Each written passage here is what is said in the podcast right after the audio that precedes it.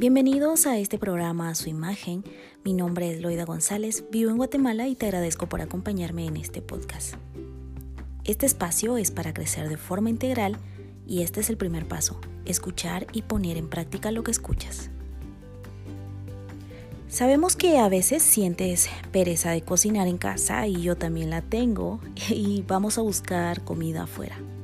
Esta práctica no es muy saludable, ya que los restaurantes no tienen el control de la forma en que se preparan los alimentos ni de los ingredientes que se utilizan. Los alimentos preparados fuera tienden a tener mucha más azúcar, sal, grasas saturadas y esto puede causar serios problemas de salud. Es mejor pensarlo dos veces antes de comer fuera de casa. Mejor reúne a toda la familia y entre todos pueden preparar un buen menú, mucho más saludable y divertido.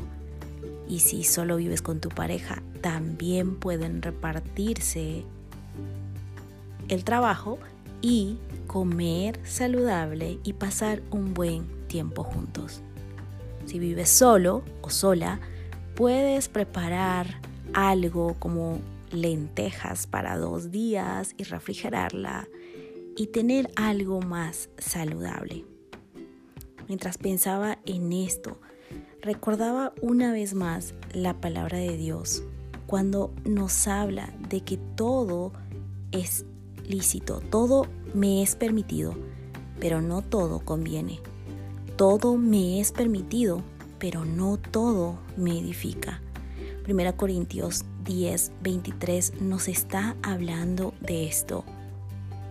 Y a partir del 23 al 33 hay un subtítulo que dice, haced todo para la gloria de Dios. Creo que a veces pensamos que solamente las cosas o los ministerios que tenemos dentro de una iglesia podemos hacerlo para la gloria de Dios.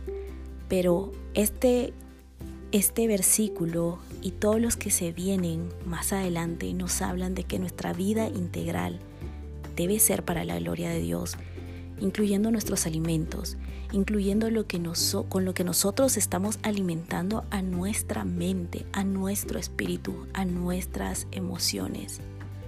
Y la palabra de Dios es clara cuando dice, sí, todo te es permitido. La gracia del Padre y el sacrificio de Jesús hace que no vivamos bajo la ley, sino bajo la gracia.